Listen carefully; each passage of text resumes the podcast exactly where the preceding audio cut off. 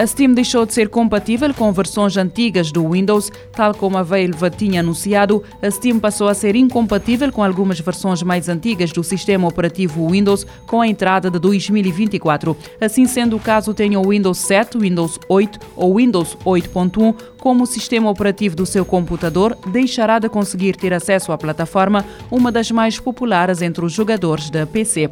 De recordar que as versões mais antigas do Mac OS também deixarão de ser compatíveis com a Steam nos próximos tempos. A perspectiva é que isto aconteça a partir de 15 de fevereiro. O governo chileno e a Google anunciaram a construção do primeiro cabo submarino de fibra ótica entre a América do Sul, Ásia e Oceania. A medida irá permitir maior conexão digital entre as regiões. O cabo, com extensão de 14.800 km e capacidade de 144 terabytes por segundo, vai ligar a cidade chilena de Valparaíso a Sydney, na Austrália. Com um investimento inicial de 55 milhões de dólares, o projeto Ramp Bolt arranca em 2025 e deverá estar concluído em um ano. A doação operacional está estimada em 25 anos. O projeto consolida a posição do Chile como centro de atividade digital na América do Sul, o que vai abrir oportunidades para novas indústrias, empregos e melhores condições de trabalho e de vida para milhares de pessoas.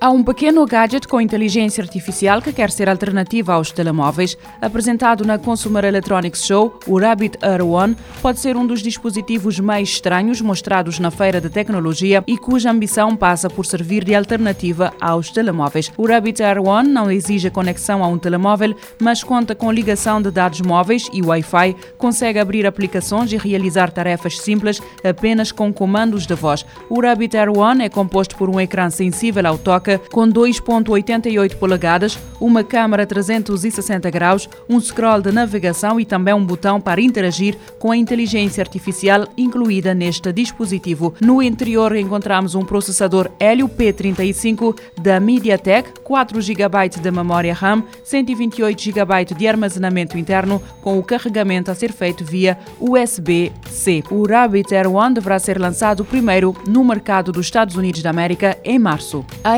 Nvidia aproveitou o início do Consumer Electronics Show para desvendar uma nova gama de placas gráficas, a série GeForce RTX 40 Super. Esta nova gama é composta pelo RTX 4080 Super, pela RTX 4070 Ti Super e ainda pela RTX 4070. A Nvidia ainda não desvendou todas as especificações destas placas gráficas, mas indica que o modelo topo de gama, a RTX 4080 Super, é duas vezes mais rápida do que a RTX 3080 Ti. Sabe-se que a RTX 4080 será lançada no final de janeiro. A RTX 4070 Ti Super chega no dia 24 de janeiro, enquanto que a RTX 4070 ficará disponível no mercado a partir de 17 de janeiro.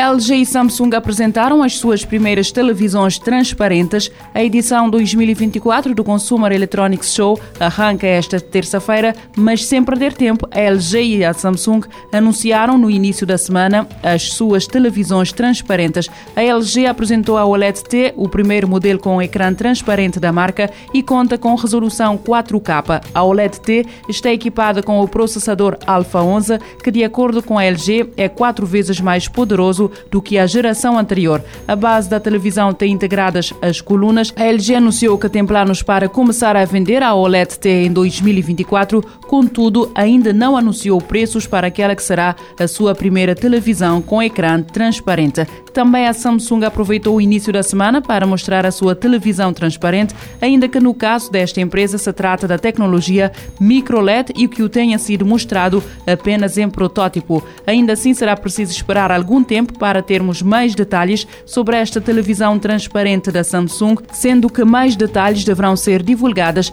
ao longo do SES 2024.